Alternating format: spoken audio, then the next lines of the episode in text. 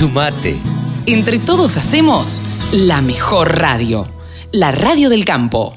Damián Torino es gerente de autógamas de la empresa Nidera y nosotros siempre nos gusta charlar como para tener el testimonio de la gente que realmente anda por el campo.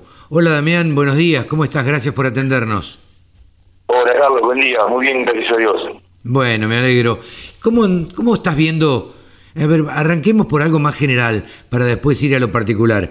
Eh, ¿Cómo estás viendo el campo? ¿Cómo vos que andás por, por todo el campo? Vivías en Pergamino, ahora estás viviendo en Rosario. ¿Cómo, cómo ves en este último tiempo eh, el humor del productor agropecuario? Mirá, es una, una mezcla de cosas porque también depende del área de donde vayas en el país. Sí, Por claro. los valores eh, te, te muestran un este, optimismo, tanto para la cosecha presente como para la futura, o sea, por ese lado hay una motivación. Eh, algunos productores, depende de la zona, se están encontrando con cosechas tal vez un poco menor a la esperada. Entonces eso se junta con, con un poquito de sazón de no poder agarrar eh, volumen y precio. Eh, pero bueno, en general yo diría que el hombre de campo siempre ha sido optimista y después, bueno, está la incertidumbre esa eh, de si el gobierno se va a meter o no se va a meter en, en el tema de, de precio, de mercado, que eso también eh, es lo que pelea contra el optimismo de, los precios, ¿no? Claro.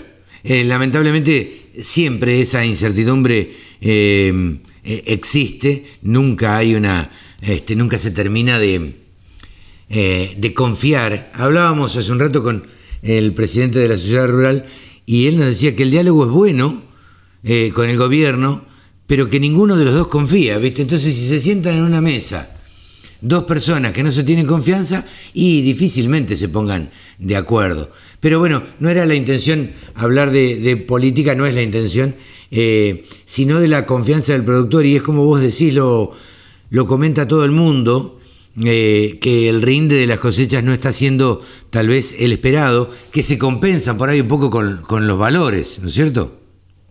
Así es, así es. Este, pero relativo a la confianza esa, el productor hoy, si tuviera confianza, eh, va a poner todos los huevos en el campo. Sí, claro. Eh, va a apostar a la mayor tecnología posible en sus cultivos, porque va a ser redituable. El, el problema es el riesgo ese que no maneja. Claro. Sembrar va a sembrar y va a buscar hacer lo mejor posible.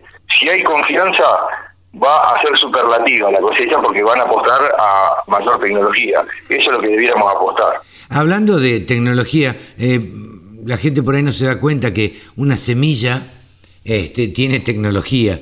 Eh, pero bueno, o, la gente común, digo, no, no piensa que, que una, una semilla de trigo, por ejemplo, tiene tecnología encima, independientemente de la tecnología que se use para, para, para sembrar esa semilla, para cosecharla y, y- y demás. Eh, ¿cómo, ¿Cómo viene esta campaña de, de trigo, esta próxima campaña de trigo? ¿Cómo viene Nidera preparándose?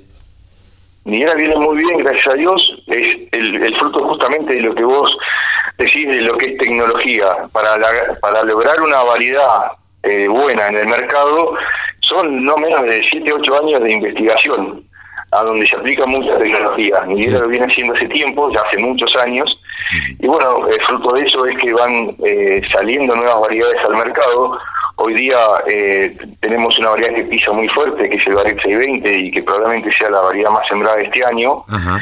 Y, y eso, bueno, eh, resulta de, de eso, ese tiempo de investigación, de los resultados que se muestran a campo, en, en los ensayos internos y en los ensayos externos. Claro. Este, y obviamente por los resultados de los rindes de los productores en su propio campo, ¿no? Claro. Este, Eh, este baguette habla- su pre- ¿Cuántas Perdón. variedades, perdóname, cuántas variedades de baguette hay?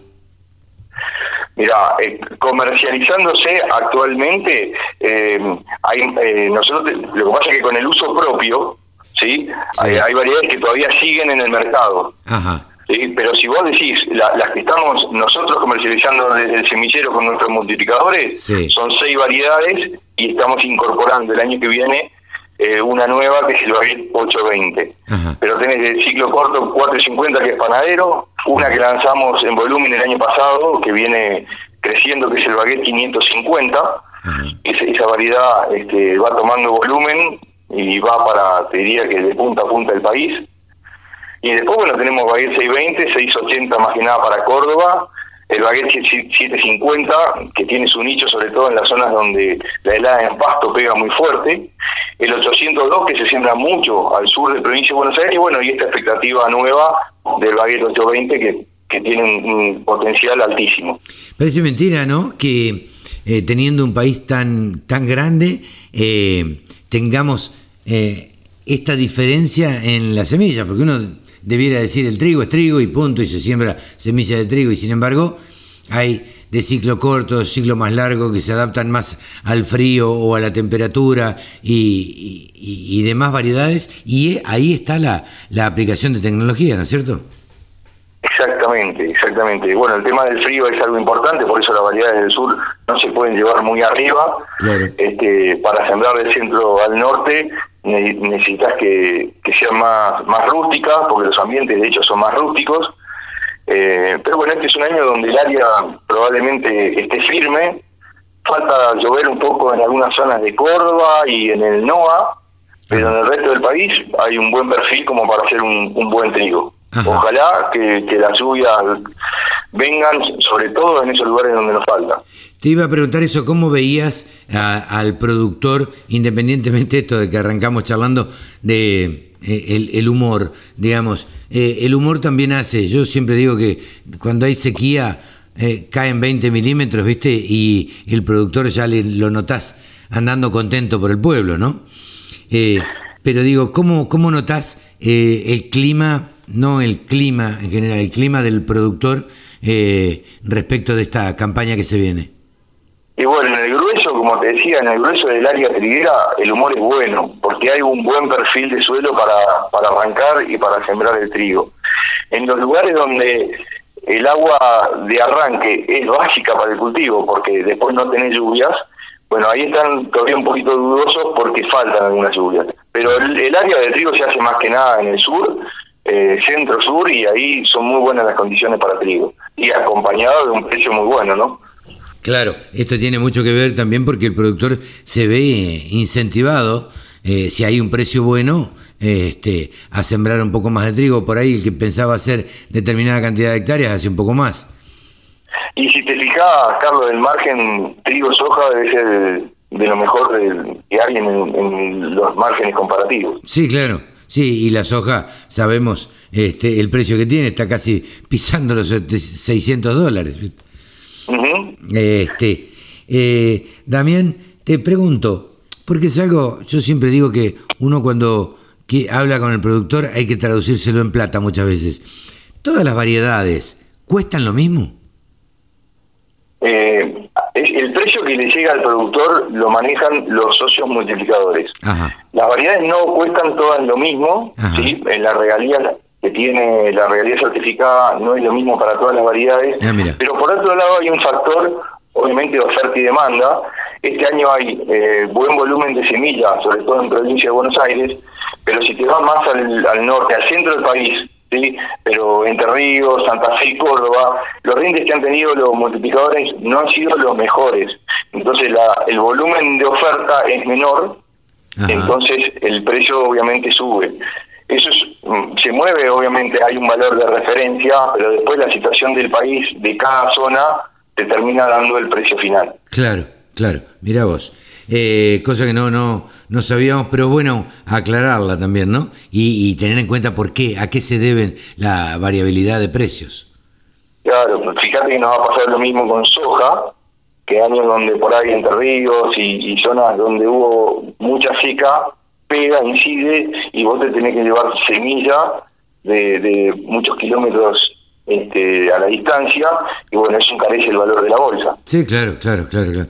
Damián, muchísimas gracias por este diálogo con la Radio del Campo. Nos has aclarado, bueno, las, eh, las variedades que tiene eh, Nidera eh, con estos baguettes para este 2021 y, y, además adelantándonos que ya van a presentar algunas que se van a, van a salir al mercado el año que viene.